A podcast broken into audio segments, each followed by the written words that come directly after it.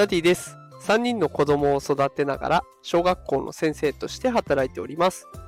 このテクラジでは AI や NFT といった最新テクノロジーを使った子育てや副業のテクニックを紹介しております。さあ今日のテーマはチャット GPT でベストの回答を引き出す7つの法則というテーマでお送りしていきます。さあ今日はチャット GPT のね、効果的な使い方っていうのを紹介したいなと思うんですよ。で、チャット GPT を使っていると、まあ思った通りの返事をしてくれないって結構ありますよね。で今回はそんな悩みを解決していきたいなと思っております。えーまずは結論からお伝えしていきます。7つの法則、えーこちらはなんと7つの R を使いこなせるようになろうというものになっております。その7つの R ですけれども、まずはリクエスト、依頼です。続いて2つ目、ロール、役割。え3つ目、レギュレーション、形式。4つ目、ルール、ルール。え5つ目、レビュー、リファイン、評価と改善。6つ目、リファレンス、参照知識、例。7つ目が、ランシナリオ、実行シナリオのこの7つになっているんですね。で、まあ、これだけ聞いてもね、何のこっちゃっていう感じがすると思いますので、一個ずつ丁寧に伝えていきます。えまずはリクエストというやつですね。依頼は、えこれは何をしてほしいのかを伝えていきましょう。アイディアを出してくださいとか、要約をしてくださいとか、何をしてほしいのかです。で、二つ目、ロール、役割ですね。で、これは、チャット GPT に何かになってもらいます。例えば、あなたは広報担当者ですとか、あなたは経営のプロです。みたいな感じですね。で、三つ目、形式です。これは、絵文字を入れて作成してねとか、表を組んで作成してねとか、ね、いろんな形式があると思うので、どんな形式で回答してほしいのかも伝えていきます。次、ルール。えーこれは会話の中でこのルールに従ってアウトプット、えー回答を出してくださいということをお願いしていきます。例えば、想定される質問と回答例を3つずつ挙げてくださいみたいな感じで、こういう条件のもとで出してねっていうようなものですね。で、5つ目、評価と改善。これは自分が出した答えというか、自分がチャット GPT に投げかけたことを星5段階で評価してみたいな。あとは100点満点で採点すると何点みたいな感じで評価をしてもらう。で、しかもその時、なんでその部分が足りなかったのか、星5つなのになんで3つになっちゃったのかとかっていうところも、チャット GPT が答えで返してくれるので、改善策にもつながっていくということになります。で、続いて、参照知識とか例。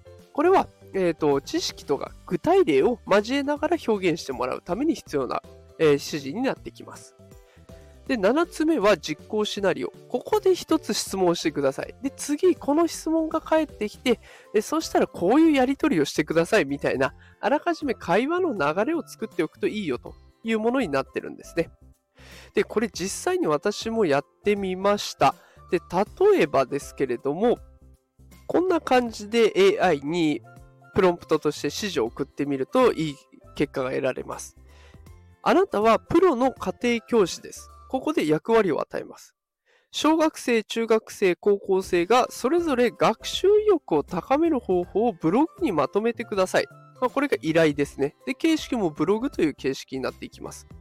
えただ、書式、形式もうちょっと詳しくいきます。形式は Q&A 形式でお願いします。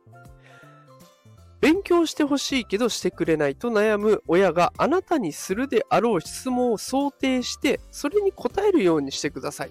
でこれでルールとかシナリオを組んでいくんですね。で、最後に質問に答える際は具体例を入れて答えるようにしてください。これで、えー具体例を入れていくっていう指示も大丈夫になってきます。で、そうするとチャット GPT がちゃんと小学生部門、中学生部門、高校生部門の Q&A を作ってくれました。で、これ中身実際気になるなという方は、ぜひね、あの、私のノートのリンクをこの放送の概要欄に貼っておきますので、そちらから画像を見てみていただけると嬉しいです。その画像にね、あの、 ChatGPT からの答えも載せてあります。これやっぱり優秀でしたね。 ChatGPT はちゃんと具体例も添えて、で、しかもその年代に合った具体例を添えてくれる。で、これで解決策を導いてくれるので非常に助かりました。えただ問題なのは、一つ、評価と改善が今のだと入ってないんですよね。で、じゃあ評価と改善をどうやって入れていくか。この時にちょっとしたコツがあります。プロンプトを追加する必要があるんですね。今のやり取りを終えた後で、ブログを書く上で大切なポイントは何ですか ?10 個あげてくださいっていうプロンプトを出します。すると10個ね、書いてくれ、書いてくれます。で、そこから評価と改善の方に促していきます。先ほど書いてもらった Q&A 形式のブログは、今のポイントを押さえていますか ?100 点満点で自己採点してくださいって言うと、チャット GPT が自分の書いたブログを自己採点してくれるんですね。ちなみに今回は43点ということで結構辛口でした。で、またここから上記のポイントを満たすようなブログに書き直してくださいみたいな指示を出せば自分で100点に近づいてくれるって超優秀なんですよね。もう使い方次第でどんどんどんどん回答精度が上がってくるので非常におすすめです。さあ、いかがでしたでしょうか？今日はチャット GPT のね、効果的な使い方を紹介しました。えもう一度7個おさらいすると、リクエスト、依頼をしてください。何を書いてほしいのか。2つ目、ロール、役割を決めてください。あなたは何とかのプロですとか、あなたは何々ですと、えーと、役割を与えましょう。3つ目、レギュレーション、形式ですね。絵文字を入れてほしいとか、表にしてほしいとか、ね、どんな形式で出してほしいのかを答えてあ、入れていきましょう。4つ目、ルール。ね、こういうことを必ず入れてくださいねっていうルールを設定します。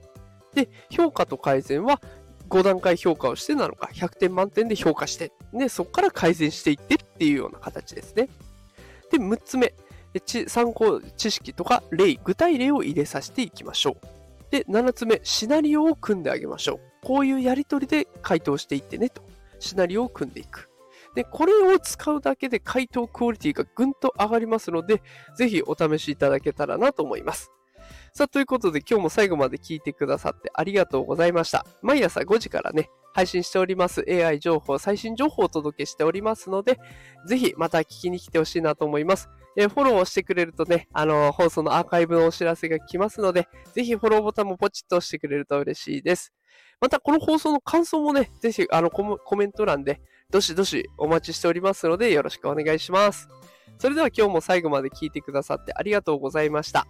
働くパパママを応援するラディがお送りしました。それではまた明日お会いしましょう。さよなら。